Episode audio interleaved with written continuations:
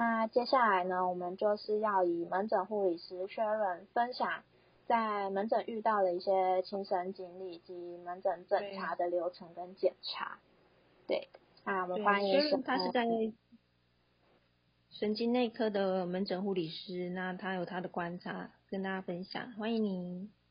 Hello，大家好，我是南部的神经医学中心的护理师。那通常会比较常见会来求诊的病人分为两种，因为现在大家对失智症其实还颇多认识的。然后第一种会自己来求诊，就是自己发觉记忆力有慢慢的退化，所以主动来求诊。然后第二种就是像是安德森那样，就是由家属带来求诊的病患，他们会发现家属会常常发现。忘东忘西，或是常常迷路，记不得回家的路，或是很熟的朋友，可是却一直讲不出来他的名字，或是重复一直反同样的东西，会常东常西的一些性格大变的等等的状况，所以他们就会带他来求诊。然后我发现这种病患会都会否认自己有这些问题，都觉得只是自己突然忘记了，然后病视感会比较差。所以由这边可以观察出来，有病逝感的人，会大多是属于正常，或是有压力太大所造成的退化一些比较失常的状况。然后，呃，病逝感较差的确诊率几率会失智症几率会比较高一点。那我们医师会初步评估病患的年龄，然后过去的病史，是否有头部外伤的病史。或们有没有三高、糖尿病、高血脂、高血压这些家族史？然后也会做一些快速做一些简易的智能检测 （NNSE），像是问他现在人在哪里，旁边的人是谁，后在什么地方这样子。然后我们也会先跟他讲一下，像是红色、快乐、脚踏车不同性质的三个词语，然后再过段时间再回问他是否记得这些。这个红色快乐脚踏车，简单的做一下测试，也会问他像一百减七，再减七，再减七，测试一下他的算术能力，这样子，看他有一些简单的问题测试一下。那问完之后，我们就会安开始安排检查。首先就是基本的检查，就是抽血检验，像是电解质、钠、钾、肝肾功能、甲甲状腺功能，或是叶酸。维生素 B 二、梅毒等一些抽血检验，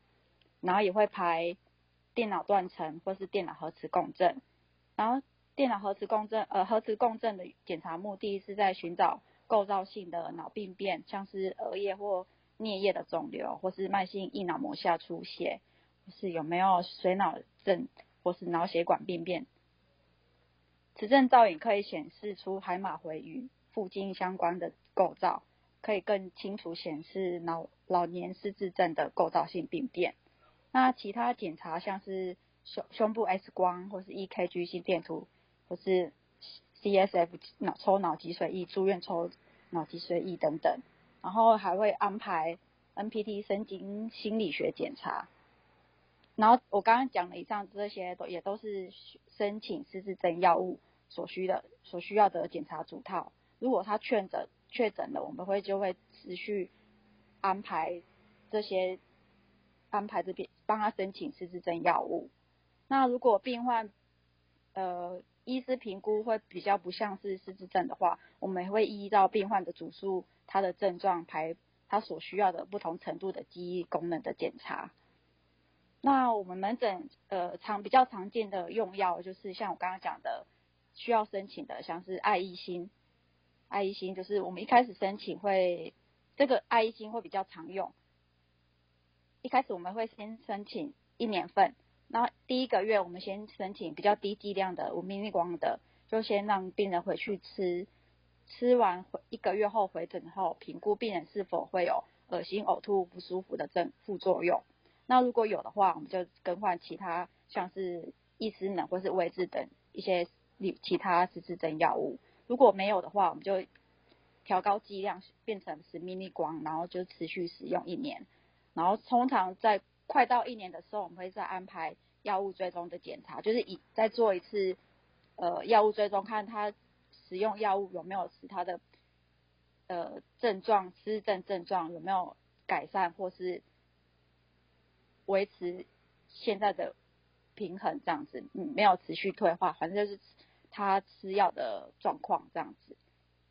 那到中后期的病患会出现一些像是张望啊，或生活作息开始混乱、日夜颠倒啊，我们就会给予搭配一些药物，像是抗精神病的药物。就是当患者有幻觉、妄想、不合作等等的状况，我们就可能会给予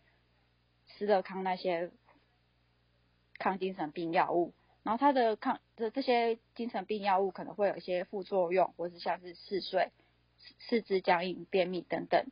就要需要小心预防跌倒。那有出现忧郁啊，或是睡眠障碍，我们也会给予抗忧郁剂，像是。美舒瑞、美舒玉或是百忧解这些药物，然后安眠安眠药的话也是会，因为有些病人就开始，病患家属就会开始抱怨说，家病患都不晚上都不睡觉，然后白天一直睡，然后我们也就是会给予安眠药物给他调整睡眠情形，像是藏安诺、n e s 或是 Spinos 之类，只保持他的睡维持正常的睡觉。那副作用还是会有一些头晕、恶心，或是平衡感比较差，所以还是要为叫病人家属要小心预防跌倒，不要让病患跌倒。那如果再严重的话，我们就会转介给精神科、老年医学专科的医师，给给他们做评估，调整安眠用药药药物的部分。那我们也会持续的这些。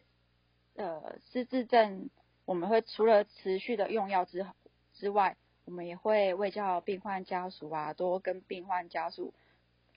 为叫他们多出去走出户外，多与病患沟通，与人聊天，可以维持阅读或是健康饮食，多运动，维持日常生活，多给予他一些刺激，而不是只有怕他出去呃。把他一直关在家里，让他看电视，或是让他呆呆的坐在那里，这样只会就是更快让他的病程进化的更快这样子。那我们也也会提供一些帮助，像是如果确诊之后，病人可以填写，请就带去户籍地的区公所带呃身心障碍手册回来给医师做评估，填写身心障碍手册，申请身心残障鉴定卡这样子。然后也可以申请外劳，就写一些巴士量表啊，或是 CDR 临床失智症评估量表，帮助他们可以申请外劳照顾。我们也会请他们加入失智症共照中心，帮助协助申请日间照顾，或是定会手环，然后参与失智症讲座这些这些动动作，再可以帮忙他们，也可以帮忙病患，也可以帮忙家属，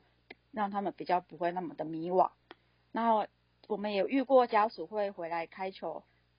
要求医师开立诊断书，因为他们遇到可能他们病人病患的自我决策能力就会比较弱，然后就他们就有可能遇到被亲属啊，或是被外面的人骗财，然后他们就需要他们希望经求呃拿诊断书，然后去寻求法律途径找回病患所被骗的遗失的财产。嗯，我们常常为叫失智症病患的家属照顾失智症患者是漫长且艰辛的过程，也需要给予照顾者心理支持与鼓励。因为最辛苦的其实是身边照顾的人，因为他们会觉得他们都持续用药了，为什么病患却都没有进步，然后还是反而是越来越退步？他们会有时候会感到非常的。心情低落，所以我们都会像是就介绍他，呃，多参加讲座啊，就是跟有同样照顾者分享他们的心情，希望他们可以接受正面的心理支持跟鼓励。以上是我的分享，谢谢。